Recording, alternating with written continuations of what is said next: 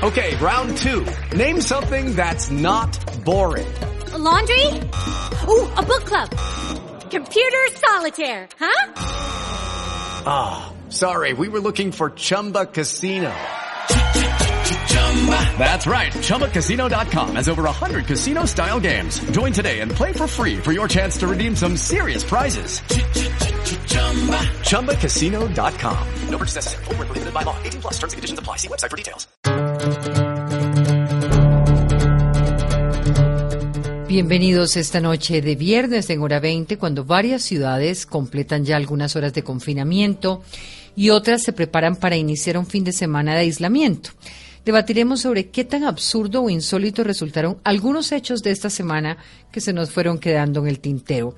Por ejemplo, una propuesta que concierne a la alcaldía de Bogotá, el fin del conflicto, de un conflicto, una cifra que avergüenza a Colombia y una decisión judicial sobre legítima defensa. Los panelistas en hora 20.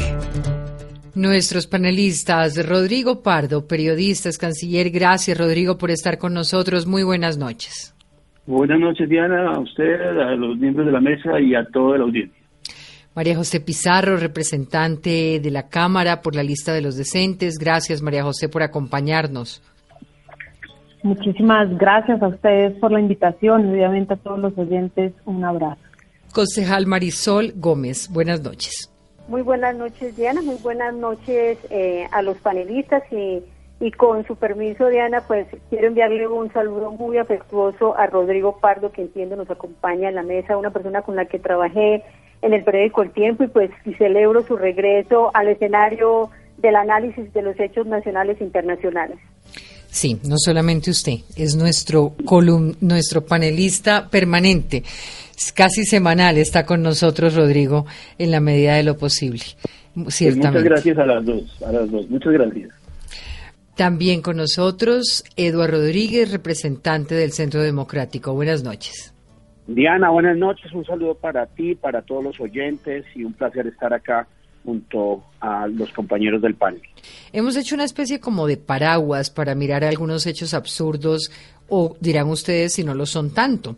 Empecemos, por ejemplo, por una propuesta que lanzó esta semana el expresidente Uribe y que para muchos fue entendido como simple sarcasmo. Tiene que ver con un trino publicado el martes, el pasado miércoles, en el que asegura ya que la alcaldesa Claudia López critica tanto al presidente Duque y lo acusa de los reveses de Bogotá, sería lógico que la alcaldesa le delegue la administración de Bogotá al presidente Duque. Al paso, varios miembros del Centro Democrático salieron a pedir la renuncia de la alcaldesa, argumentando que no es competente y que su incapacidad se demuestra al responsabilizar de todo al gobierno nacional. Al paso, la alcaldesa respondió que no caerá en cortinas de humo y que está muy ocupada para andar pensando en globos. No obstante, la polémica continuó y esta mañana, pues el expresidente volvió a atacar diciendo hay buenos trabajadores a quienes les rinde, por lo que se nota la alcaldesa de Bogotá dice trabajar mucho, pero no le rinde. Esta polémica entre el partido de gobierno, la Casa de Nariño y la alcaldía no es nueva, pues desde el inicio de la pandemia han sido varias las discusiones por las cuarentenas, los ventiladores. El nivel de discusión y de crítica no había llegado al punto de pedir la renuncia de la alcaldesa y de pedir de manera pues sarcástica, pues eso parecería que el gobierno Duque asuma la administración. Pero antes de empezar con esto, quería preguntarle a Eduardo Rodríguez. Esta mañana la bancada se reunió con el equipo técnico del gobierno para analizar la tributaria. ¿Qué concluyeron? ¿Apoyo irrestricto del Centro Democrático a la reforma, Eduardo? Pues un apoyo irrestricto del gobierno del presidente Iván Duque a estas medidas sociales, a este paquete social que nos parece que es muy conveniente para recuperar la economía, donde 5,2 millones de familias van a recibir 3 millones 600 mil pesos, donde la verdad es que no, no se suben impuestos, sino que simplemente se mantienen en unas tasas eh, pues que, que, hay que cambiar. Recuerda, eh, Diana, que nosotros íbamos a deducir el 100% de renta eh, cuando se pagara el ICA y ahora solamente va a quedar en el 50%, se va a mantener en el 30% para las personas jurídicas y las personas, digamos que, o los ciudadanos que que declaran renta va a mantenerse en el, 20, en el 26%.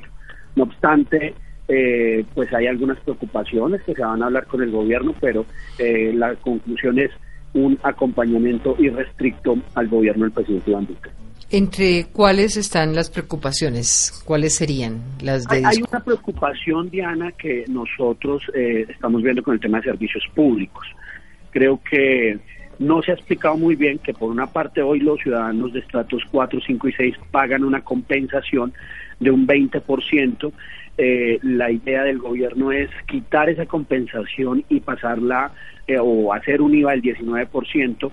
Nosotros estamos discutiendo para que eso solamente sea estrato 5 y 6, pero nos preocupa también la pobreza oculta, que hoy muchos ciudadanos eh, en plena pandemia no tienen recursos y eh, pues eh, hay que mirarse, analizarse si se quita o no, pero igual eh, hay que acompañar al gobierno eh, en uno, en varios temas y entre esos temas este, este de servicios públicos. ¿Cuál otra preocupación? El tema de los pensionados, nosotros creemos que debe ser para las altas pensiones los que se debe generar impuestos y, y vamos a seguir como que en esa tónica eh, y pues eso ha- hace parte, digamos que, de defender a muchos ciudadanos que han estado apoyándonos durante muchos años, pero sí creemos que las altas pensiones se tienen que grabar, eh, pues porque hoy el 80% de sus subsidios va para esas pensiones de 30, 32 millones de excongresistas que simplemente duraron tres periodos en el Congreso y magistrados y altas eh, eh, pensiones. Diana. Gracias, Edward. Eh, tendremos oportunidad de seguir hablando en nuestros especiales de reforma tributaria, así que entremos en materia con la semana de qué tan absurdo es. ¿Cómo analizan los trinos del expresidente Uribe en contra de la alcaldesa de Bogotá? ¿Se justifica la propuesta del expresidente? ¿Qué tan absurdo o no es proponer que el gobierno nacional asuma la administración de Bogotá? Rodrigo Pardo. Eh, Diana, no, pues es totalmente absurdo. Eh, digamos que a mí me parece que la buena noticia aquí es que el expresidente Uribe eche mano del humor, eh, porque me parece que lo dice jocosamente, que lo dice en chiste, obviamente un chiste que pretende descalificar, digamos, la, la capacidad de la, de la alcaldesa de, para ejercer su cargo, pero francamente a mí me gusta eh, que el expresidente Uribe eh, utilice el- el humor.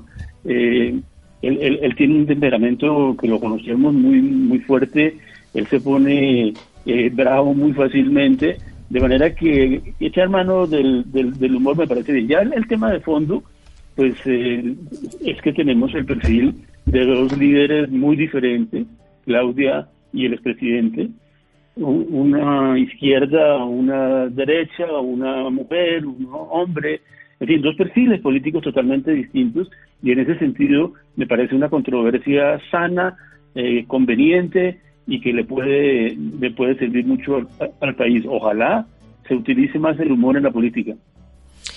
¿Qué opina María José? ¿Lo asume como un acto de humor? No, yo la verdad, pues no, no, precisamente porque el expresidente Uribe no se ha caracterizado por ser un hombre que maneja el humor, pues es que, que es tan desconcertante este trino. Lo que yo creo es que, digamos, eh, este trino, pues digamos, denota, eh, por un lado, que definitivamente Colombia no es la, la finca del expresidente, que aquí lo que se intentaba de alguna manera, como decían, jocosa, eh, pues digamos lo que se presenta es una cortina de humo y un profundo distractor para esconder un problema de fondo. En mi criterio lo que nosotros hemos tenido es una absoluta incompetencia por parte de este gobierno para atender la crisis sanitaria que vivimos, que no solamente estamos hablando del tema de vacunas, eh, Colombia apenas alcanza el 4% de la población parcialmente vacunada, eh, mientras que otros países de la región van en el 38%, 9%, etcétera. Pero también tiene que ver con el tratamiento de la pandemia en términos sociales, en donde la respuesta que básicamente se le está dando a la gente y sobre todo a la clase media trabajadora es sobre todo muchos más impuestos eh, que van a venir a través de la reforma tributaria eh, mientras que no han sido capaces de implementar, por ejemplo, una renta básica ni un sistema de atención alimentaria en medio de la crisis que realmente permitiera solucionarle los problemas a la gente. Y esto no quiere decir que, por ejemplo, nosotros estemos de acuerdo con el manejo de la emergencia por parte de la alcaldía de Claudia López. Nosotros hemos hecho eh, obviamente desde el Congreso, pero también desde el Consejo de Bogotá, de nuestra bancada, pues eh, eh, críticas eh, y sobre todo eh, pues obviamente eh, oposición a muchas de las decisiones que ha tomado Claudia López, pero la diferencia es que nuestra posición pues siempre es democracia y les haremos los debates en el marco democrático y la respuesta de Uribe y con esto termino pues expresa su posición abiertamente antidemocrática. Edward. Pues mire, yo yo yo coincido con Rodrigo aquí hay que meterle humor a y, de hecho yo llamé al presidente Uribe para que me contara un poquito y, y me reí un buen rato, eh, pero la reflexión va a varios aspectos. Uno, eh, pues definitivamente yo creo que eh, Claudia cayó en su propia trampa. Ella a través de Twitter siempre ha estado criticando algunas cosas y, pues la reflexión es, venga, alcaldesa, deje de criticar y póngase a actuar, que es lo que hoy le reclama la ciudadanía. La ciudadanía hoy está necesitando más acciones, mirar cómo se solucionan los problemas del comercio que hoy están eh, quebrados y eh, dedíquese menos al Twitter o a atacar o a criticar. Y entonces la la observación que hacía el presidente Uribe es, hombre, mire, si, si, si la alcaldesa le echa toda la culpa al presidente Duque, pues deje entonces que el presidente Duque solucione los problemas de Bogotá. Y, la segunda reflexión fue eh, que, pues, eh, digamos que bebió de su propia medicina al decir que si trabaja mucho, pues que ojalá se den los resultados. Yo creo que es una observación y coincido con Rodrigo nuevamente en que a la política hay que meterle un poquito más de humor. A ver, eh, voy al fondo, no, pues hay ya dos que consideran que fue un acto de humor, pero le pregunto a usted, Eduardo, ¿usted cree que es que el problema del comercio es culpa de Claudia López o, pues, o toda la situación económica que hay en Colombia es producto de la pandemia? Y me pregunto si no tiene de todas maneras razón Claudia cuando le dice al presidente si no eh, ejercemos una gestión de, en el proceso de vacunación más pronta, pues no vamos a poder salir adelante de la crisis en la que nos encontramos? Pues Diana, en ningún momento yo creo que la, culpa, o sea, ojalá no hubiese este COVID, yo creo que Claudia eh, pues estaría en otra situación. Yo eh, con la alcaldesa, digamos que le he generado un diálogo a través de Twitter haciéndole muy respetuosamente algunas observaciones. Por ejemplo, el tema de, encerrarnos los tres días hay que mirar eh, eh, dónde se está enfocando y realmente si está funcionando eso con el comercio formal, porque el comercio informal sigue en la calle a eso tenemos que mirar cómo le trabajamos. Por supuesto que no es culpa de la alcaldesa, pero lo que sí tenemos es que mirar hacia adelante y entender que aquí el tema no es criticar, criticar, criticar, sino solucionar, solucionar, solucionar. Y mi observación a la alcaldesa siempre ha sido, alcaldesa, trabajemos por el bien de Bogotá, porque si a usted le va bien, pues le va bien a toda la ciudadanía. Eso es sencillo, Claudia, eh, Diana. Pues es claro que de todas maneras la decisión del cierre de 3-4 pues eh, es aprobada y compartida con el gobierno nacional. Marisol, entonces, eh, su opinión sobre este trino del expresidente en relación con Claudia López. Pues mire, eh, Diana, yo lo que creo es que With lucky landslots, you can get lucky just about anywhere. Dearly beloved, we are gathered here today to. Has anyone seen the bride and groom? Sorry, sorry, we're here. We were getting lucky in the limo and we lost track of time. No, Lucky Land Casino, with cash prizes that add up quicker than a guest registry. In that case, I pronounce you lucky. Play for free at LuckyLandSlots.com. Daily bonuses are waiting. No purchase necessary. Void where prohibited by law. 18 plus. Terms and conditions apply. See website for details.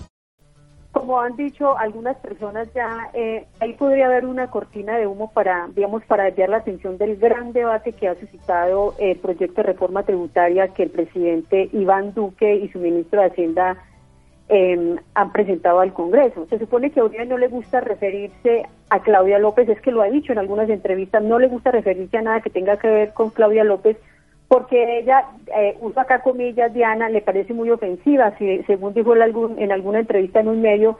Entonces uno se pregunta, si es así, ¿por qué hace un trino expresamente para pedirle que delegue la alcaldía de Bogotá en el presidente Iván, Iván Duque?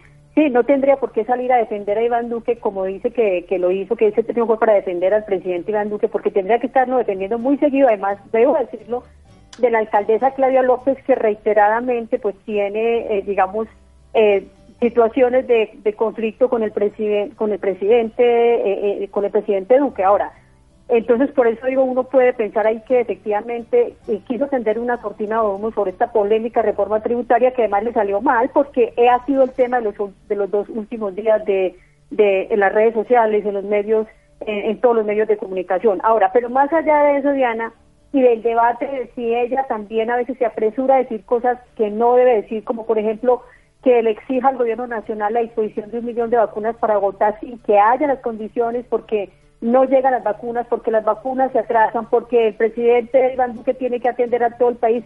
Yo sí, yo sí creo que ese trino del presidente, del expresidente Uribe y ex senador Uribe eh, es un irrespeto con la democracia y es un irrespeto con la democracia con los electores de Claudia López porque el presidente eh, digamos pasó por alto que esta la alcaldesa fue elegida con el voto de la mayoría de los bogotanos y me parece que pasó por alto que perdió su candidato Miguel Uribe pero también ese trino para mí Diana refleja un, una característica muy muy muy fuerte y acentuada que tiene el ex senador Uribe y es su mesianismo. Él él cree que, que, hemos dicho que Colombia y por supuesto incluyendo a Bogotá lo necesitan, que sin él, sin lo que él cree para el país, pues el país no va a funcionar. Y en consecuencia él se cree con el derecho de plantear lo que lo que cree él que Bogotá requiere y es una persona en la alcaldía que le atienda a él todo lo que él dice, como ocurre con el presidente Iván Duque. Entonces yo creo que ahí eh, si tal vez hubo un apresuramiento de la alcaldesa Claudia López, que yo no lo descarto porque ella tampoco ella también suele a veces confrontar fuerte. Me parece que, que ahí sí se sí reveló eh, eh, Uribe, mm, digamos, volvió a revelar, como lo hace reiteradamente, ese carácter mesiánico eh, que lo caracteriza, eh, que lo caracteriza, que lo caracteriza, perdón, y yo sigo insistiendo en que él no tendría por qué estar diciendo que debe ocurrir con Bogotá, su candidato perdió, que respete la democracia, que respete a la, alcaldesa que hay que le haga sugerencias respetuosas es que tiene que hacérselas, pero me parece absolutamente irrespetuoso lo que hizo esta semana en su trino. Además revela también muy bien el carácter pendenciero del, del senador Uribe, porque si el senador Uribe no le gustara confrontar, como dice, con la alcaldesa, pues no, no, no haría trinos de tan polémicos. Y, y, además a Uribe le gustan el bonche, la bronca, el conflicto, aunque diga que no, la verdad. Pero Rodrigo decía algo que me parece interesante y es que eh, son buenos este tipo de de encuentros, eh, de, discusiones entre liderazgos tan distintos.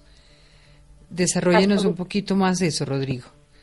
Sí, efectivamente, eh, pues para nadie es un secreto que el expresidente Uribe y la alcaldesa eh, Claudia López son, digamos, hoy en día las cabezas de las tendencias, digamos, políticas de centro derecha y de centro izquierda, para llamarlo de alguna manera, eh, y, y, ocupan unas posiciones pues muy importantes. Pues el presidente es presidente, eh, fue presidente durante los periodos. Claudia pues es la alcaldesa de Bogotá, la primera mujer que lo que ejerce ese ese cargo, de manera que, a mí me parece que que eh, es, es, es, lógico que haya una una diferencia de, de, de, posturas y que y, lo que me parece llamativo en esta oportunidad es que el expresidente Uribe, que no propiamente se caracteriza por su capacidad de manejar el humor, eh, lo, lo, haya hecho. Por supuesto que, que, tiene esa connotación que menciona Marisol, eh, pendenciero, por supuesto que,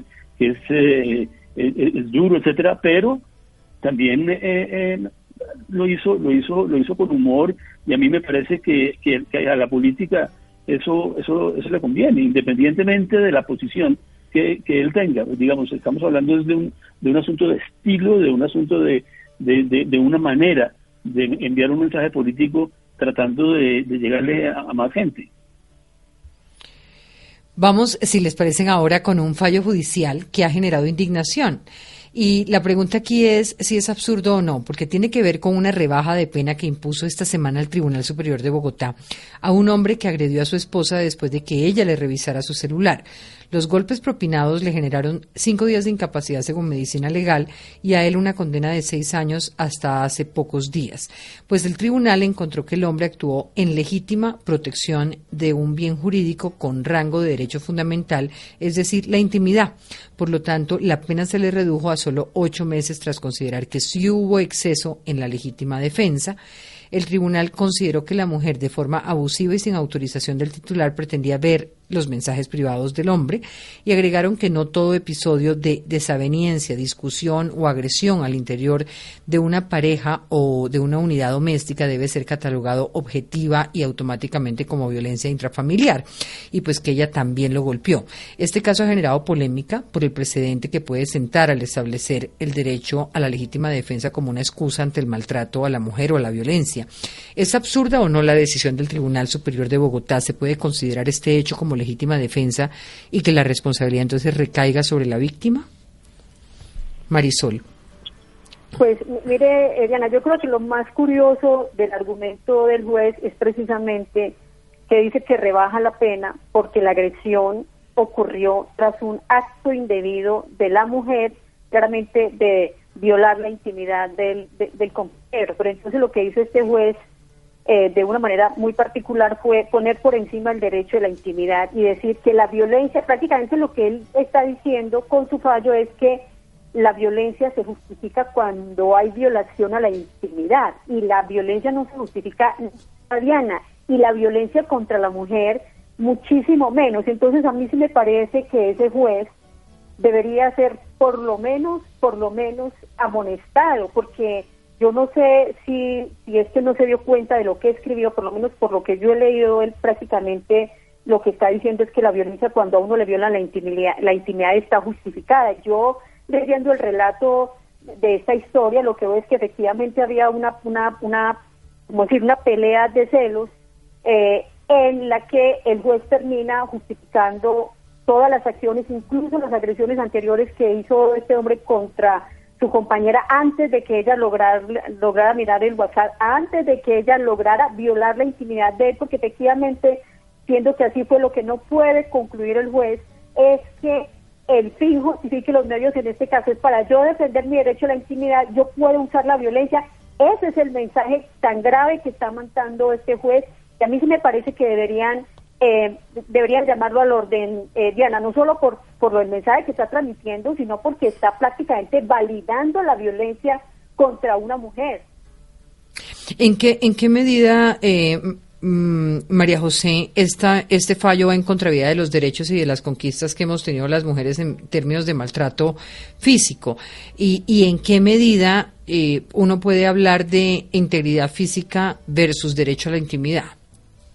Mira, lo primero que nosotros tenemos que decir y analizar y además socialmente comprender y rechazar es que nada, absolutamente nada justifica la violencia en contra de las mujeres. Tú lo has dicho, nuestra posición es eh, la de ratificar que ningún derecho, incluido el derecho a, la intimidad, puede estar por encima de garantizar la vida, la integridad física, la dignidad de las mujeres.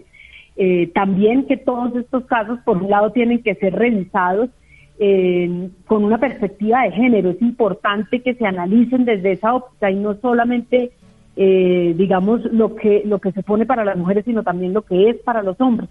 Yo, pues, digamos, nosotros revisando un poco el, el caso, pues, digamos, entendemos que el tribunal tuvo en cuenta varios elementos que consideraron más bien las circunstancias en medio de las cuales se desarrollaron los hechos y que se consideraron algunos criterios como por ejemplo que no había sistematicidad en las agresiones, por lo cual determinaron que no hubo una violación a la privacidad considerando como un hecho de legítima defensa un bien jurídico protegido y digamos por esta razón en la sentencia se disminuye la pena del agresor eliminando pues claramente el, el agravante, pero se reconoce que hubo una agresión y por eso pues digamos no se, no se exime la responsabilidad frente a esta agresión digamos, y yo coincido con Marisol en que la sentencia no puede ser entendida como una ventana en lo más mínimo, como una justificación eh, de ningún tipo para, para permitir que aumente la violencia contra las mujeres. Yo creo que como tú decías, Diana, al principio las mujeres eh, hemos eh, dado, yo creo que, y estamos dando una pelea muy dura para eliminar una sociedad que tiene múltiples violencias, violencias que ha sido discriminatoria, que ha sido eh, y sobre todo los hogares y, y, en medio de esta pandemia, digamos, los hogares han sido eh, pues el lugar más peligroso para las mujeres. Entonces, para concluir la sentencia, no puede ser un incentivo a la violencia intrafamiliar, a la violencia contra las mujeres, porque nada, nada eh, justifica en materia de protección de derechos el hecho de que la intimidad esté por encima de el derecho pues a una vida sin violencia por la que hemos luchado, como digo, durante décadas las mujeres. Rodrigo, Eduardo. No, yo estoy básicamente de acuerdo con lo que se ha planteado aquí. No tendría eh, mucho que agregar. Quizás lo único positivo que ha eh, ocurrido es que se haya visibilizado el hecho porque estoy seguro de que esto ocurre muchísimo en el país y lo que es grave es que no se sepa, que no se le ponga, eh, digamos, el, pecho a la situación, que no sea un tema que se trate y aquí por lo menos lo, lo, estamos haciendo. este, es un, este es un asunto que no solamente atañe a las mujeres, atañe también a, los hombres. Eh, yo por mi parte tengo una hija y dos nietas eh, y, por, y, por eso tengo una perspectiva, digamos, de, de, género pues muy, muy, amplia y me parece que es un asunto al cual hay que ponerle muchísima atención. Sí, y, y, es una lástima que además no se pueda discutir el derecho a la intimidad desde otro punto de vista que es tan importante, precisamente porque este juez termina pues mezclando de alguna manera, eh, eh, casi que poniendo un derecho sobre otro. Eh, este tipo como de decisiones judiciales pues facultan o legitiman acciones de violencia.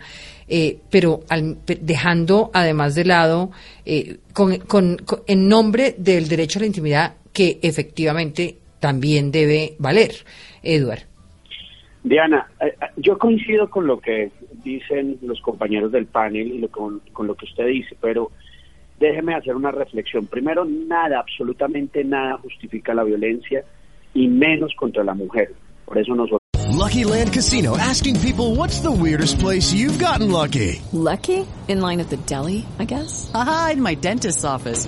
More than once, actually. Do I have to say? Yes, you do. In the car before my kids' PTA meeting. Really? Yes. Excuse me, what's the weirdest place you've gotten lucky? I never win and tell. Well, there you have it. You can get lucky anywhere playing at LuckyLandSlots.com. Play for free right now. Are you feeling lucky? No purchase necessary. Void where prohibited by law. 18 plus. Terms and conditions apply. See website for details. With Lucky Land Slots, you can get lucky just about anywhere. Dearly beloved, we are gathered here today to... Has anyone seen the bride and groom? Sorry, sorry, we're here. We were getting lucky in the limo and we lost track of time. No, Lucky Land Casino, with cash prizes that add up quicker than a guest registry. In that case, I pronounce you lucky. Play for free at LuckyLandSlots.com. Daily bonuses are waiting. No purchase necessary. Void where prohibited by law. 18 plus. Terms and conditions apply. See website for details. Nosotros hemos sido implacables al legislar en contra de todo maltrato y, y tenemos que cambiar como sociedad y culturalmente. Dos, usted, Diana, está tratando un tema que nosotros lo eh, establecimos en el Código de Policía y es también eh, eh, e-, ese derecho a la intimidad hasta dónde va, porque recuerde que el Código de Policía es netamente preventivo y ahí de hecho ponemos, es curioso porque pusimos una, una multa cuando haya ese tipo de, de, violaciones a, a la intimidad. Entonces, eh, creo que el juez está completamente desproporcionado. Me parece que al hacer la ponderación que se o que los juristas lo denominan así, esa ponderación tiene que privilegiar el hecho eh, que hablaban las, dos compañeras del panel de, o que hablaba María José, que es el hecho de que es mujer y que además de una violencia que está eh, maltratándose a una mujer y por lo tanto se debe eh, mirar la pena o mirar ese delito eh, a la hora de la ponderación por encima del otro, digamos que la que la, otra causalidad que él esboza, que es básicamente la violación a la intimidad. Pero en buena hora se está tratando estos temas y en buena hora como sociedad estamos cerrando filas en contra de el maltrato a la mujer. María José. Eh, sí, no. Recordar que no más el año pasado fueron asesinadas en este país 630 mujeres eh, y que definitivamente eh, tenemos que cerrar filas, como decían, para eliminar cualquier justificación a la violencia en contra de las mujeres en este país. No podemos ni una más, ni una más de las mujeres que viven en Colombia debería ser asesinada en sus hogares y los hogares no deberían ser los lugares violentos para las mujeres. Voy a hacer una pausa. sí, una, una, cosita pequeña que creo que es muy importante y es que la violencia contra la mujer es, eh, según los estudios y lo que hemos investigado, es, la, es el inicio de las diferentes violencias sociales y más porque termina en feminicidios y creo que eh, de, socialmente tenemos eh, socialmente tenemos que deplorar este tipo de conductas. Hacemos una pausa, ya regresamos para hablar sobre lo absurdo de la guerra.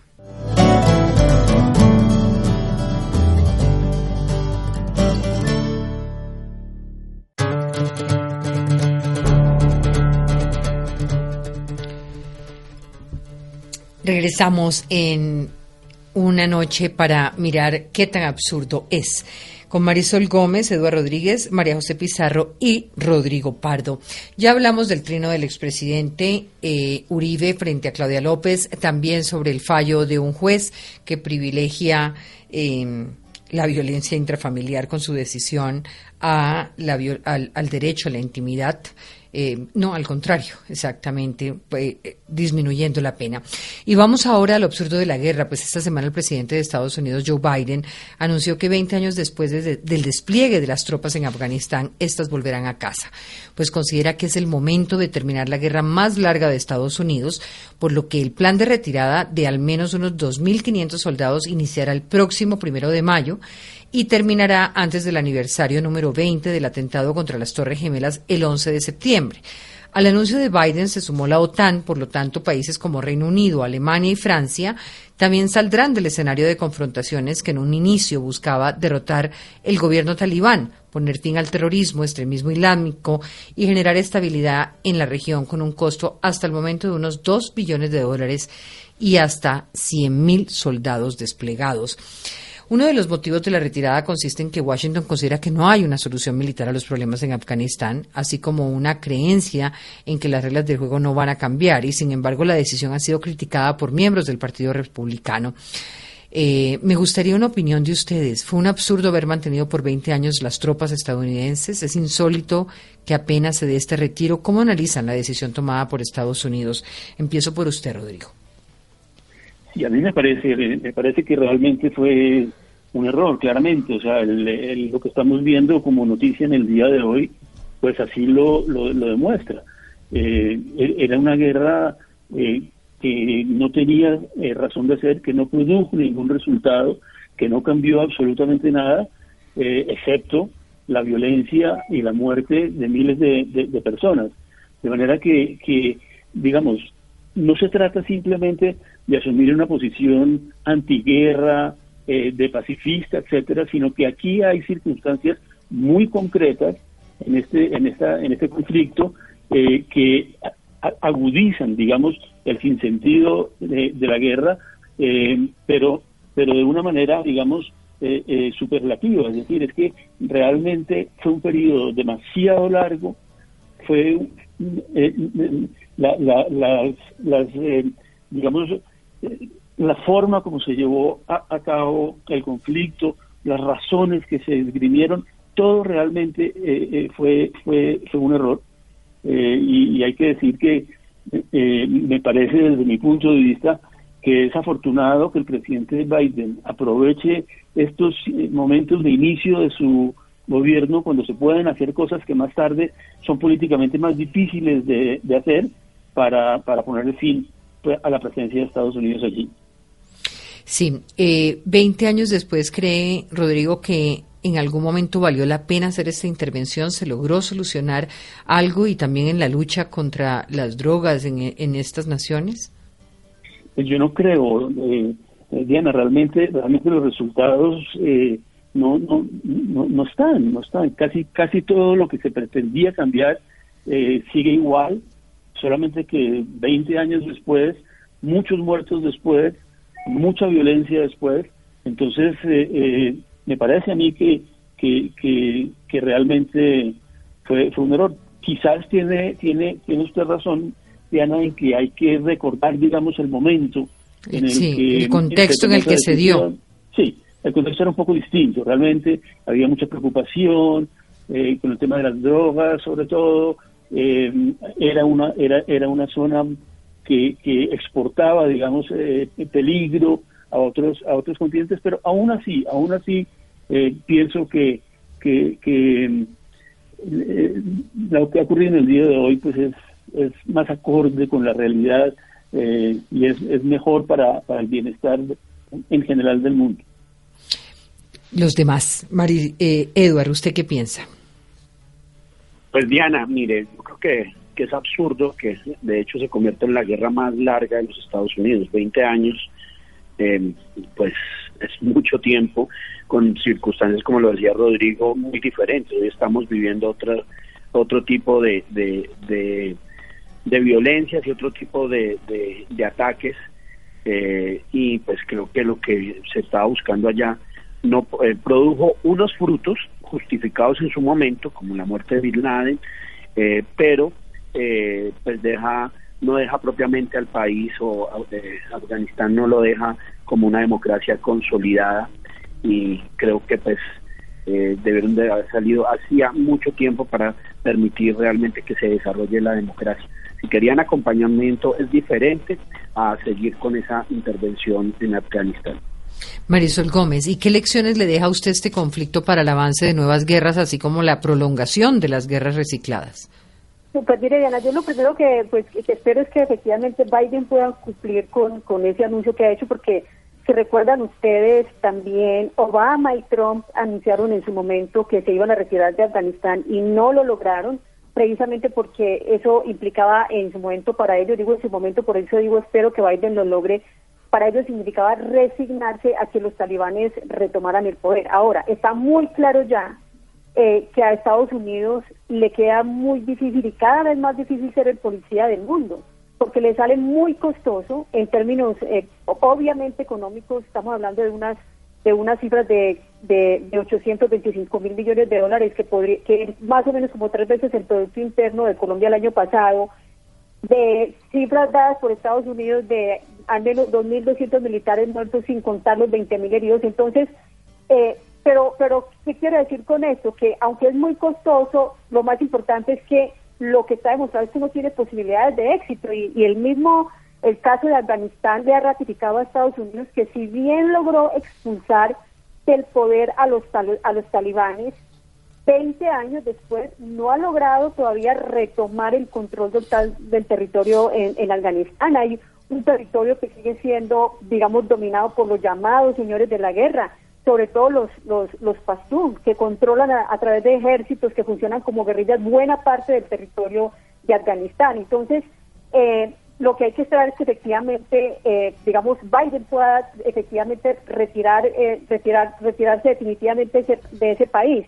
Ahora, mm, también hay que decir, como bien lo planteaba Rodrigo, es que estos no son solo costos económicos, Diana, son todas las intervenciones, los costos que han tenido en términos de seguridad para Estados Unidos, porque acordemos nosotros de la llegada de Estados Unidos, la invasión a Irak sobre el supuesto de que había armas nucleares en Irak, cosa que fue desmentida después, otra invasión, otra intervención innecesaria que le ha costado no solo a Estados Unidos, sino también al mundo el surgimiento después del Estado Islámico que tantos dolores eh, de cabeza le ha provocado al mundo. Entonces yo creo que hay que tener en cuenta acá que lo mejor es, claro, la retirada eh, por los costos económicos, por los costos en seguridad y porque realmente no ha logrado lo que buscaba, un control que todavía, como les digo, pues en, en Afganistán no puede cantar victoria después de 20 años de Estados Unidos. Eso también pues es una razón para retirarse de, de ese país, cree uno, Diana. María José Pizarro. Pues bueno, lo primero es que eh, históricamente este tipo de intervenciones lo que han dejado en los territorios es una profunda tragedia eh, humana y en términos sociales, eh, pues absolutamente desgarradores. Y si nosotros nos vamos al pasado, si revisamos Vietnam, si revisamos precisamente Afganistán, si vemos lo que sucedió en Irak, pero también lo que sucede en Siria, por ejemplo, podemos eh, hacer un, un crudo balance de lo que han significado este tipo de intervenciones y el desastre social, cultural, económico, ambiental de la presencia no solamente norteamericana en Afganistán, sino, como decía, este tipo de intervenciones. Y si nosotros hacemos un balance real, pues creo que el balance es desastroso, doloroso y absolutamente costoso, más allá de lo económico, de lo político, lo que ha significado eh, en términos humanos, eh, la presencia eh, extranjera en, territorios, en, este, en, sus territorios, en este caso Afganistán, pero ya nombré algunos otros ejemplos. Así que nosotros felicitamos obviamente la salida de las tropas estadounidenses de Afganistán, así como la salida de tropas de cualquier parte del mundo. Yo creo que en este momento las decisiones deberían ir en torno a garantizar, pues obviamente la vida, la paz, eh, la necesaria autonomía de los pueblos, eh, para que se puedan defender eh, sin ningún tipo de injerencia. Eh, obviamente que aquí tenemos que también celebrar o reconocer que es una buena noticia que Alemania, que el Reino Unido hayan decidido sincronizar, digamos, la retirada de sus tropas de Afganistán con la de Estados Unidos.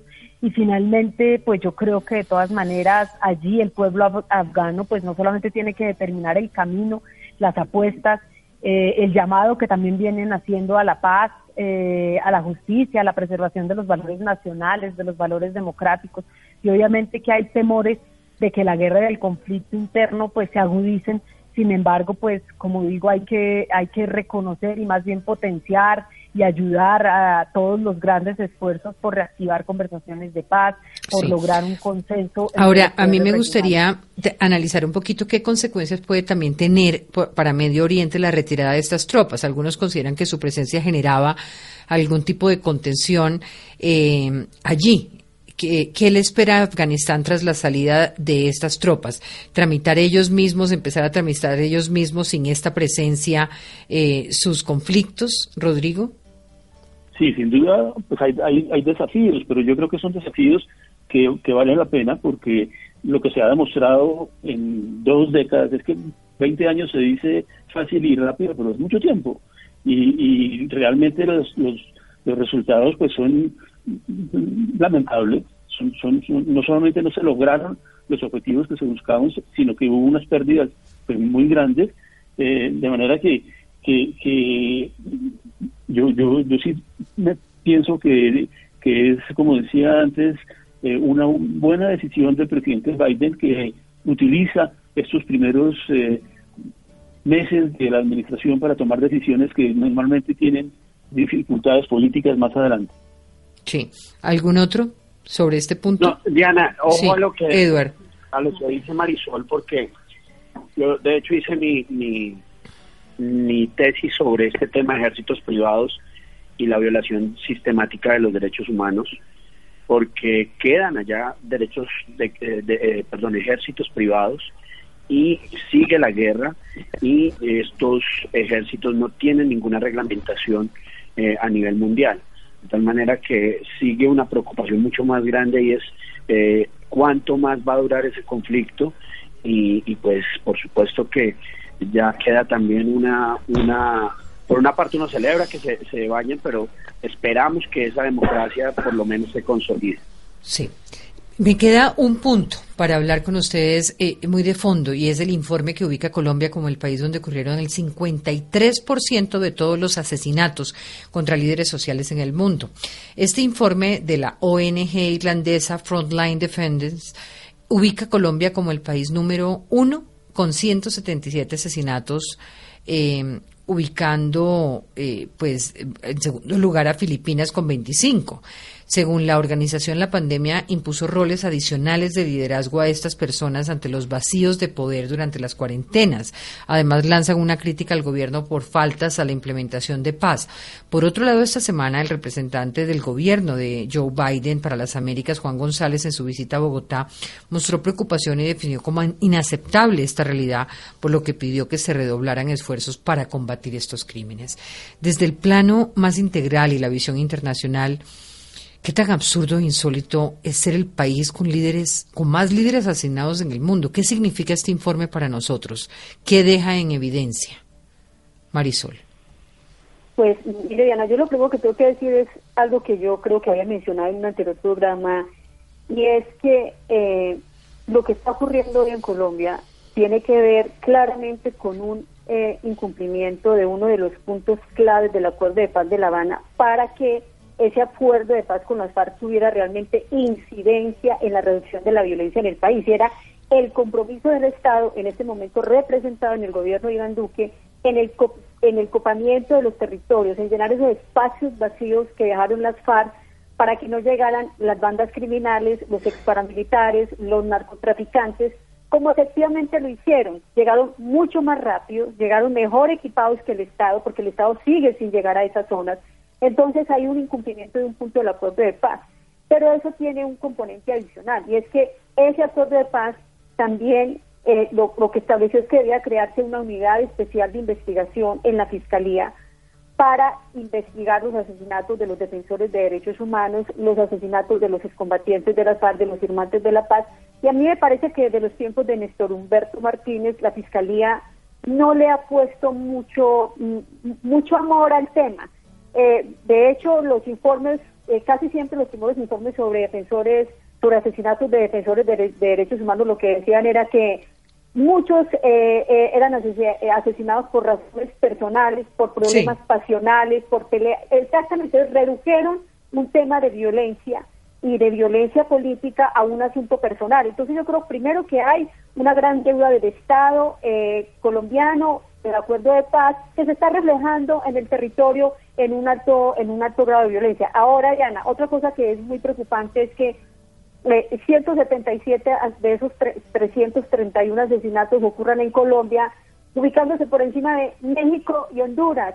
Eh, hablamos no solamente de América Latina, solo por mencionar América Latina, por encima de, pero lejos y bastante lejos, o sea, estamos hablando de 177 asesinatos de defensores de derechos humanos en el 2020, frente a 20 de Honduras, que como ustedes saben, ha tenido el deshonroso eh, lugar de ser uno de los países con más asesinatos la violencia en México conocida por todos y la violencia en Brasil, o sea, tres países muy afectados por el narcotráfico y que sea hoy Colombia, pero de bastante los, porque los, los asesinatos en estos tres países que les acabo, les acabo de mencionar son 20 o menos contra 177 de Colombia, lo que nos está hablando a nosotros, Diana, que es la pregunta que usted nos hace, es que el Estado colombiano fracasó rotundamente en copar los territorios que dejaron las FARC y recuperar el Estado también de otros grupos que existían eh, a la par con las FARC. El Estado ha fracasado completamente en llegar a los territorios y decirle a la gente aquí estoy para darle seguridad eh, física, pero también para darle seguridad social.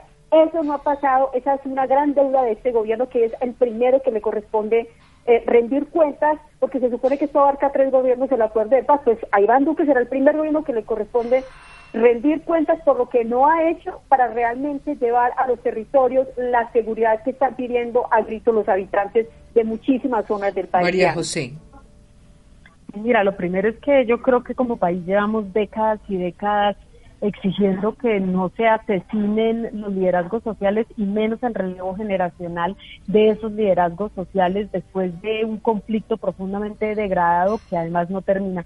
Ni siquiera hay eh, digamos, unanimidad o no hay consenso alrededor de lo que es un, defensor de derechos humanos, un líder social en nuestro país. Las cifras van desde 170, por ejemplo, que mencionaba Marisol, a 310, precisamente porque no hay un consenso. Nosotros hemos hecho en el Congreso de la República tres debates de control político sobre este tema. Nos hemos cansado de decirle en audiencias, a través de cartas al Gobierno Nacional que tome acciones preventivas y de, protege, y de protección para los líderes sociales y los defensores de derechos humanos, que no es solamente, la, digamos que no es solamente acoger lo que establece el acuerdo de paz, que va muchísimo más allá, que definitivamente si nosotros vamos, digamos, a la minucia, la, ni, ni, ni, ni la Unidad Nacional de Protección eh, ha podido eh, materializar o por lo menos eh, ejercer una labor de protección teniendo en cuenta las características diferenciales de cada líder social que además no se han acogido las alertas tempranas que ha emitido la Defensoría del Pueblo, que la Comisión Nacional de Garantías no ha vuelto a sesionar. Es decir, eh, ni siquiera se han acogido las, las recomendaciones que emitió el relator especial Michael Frost en relación con el asesinato de líderes sociales. O sea que aquí ya no se trata, ni siquiera, es una exigencia, es un clamor nacional para que el gobierno tome medidas y proteja a los líderes sociales esto no puede seguir como, como viene sucediendo o nos vamos a ver abocados a un conflicto tan degradado como el que vivimos en la década de los 90. Rodrigo.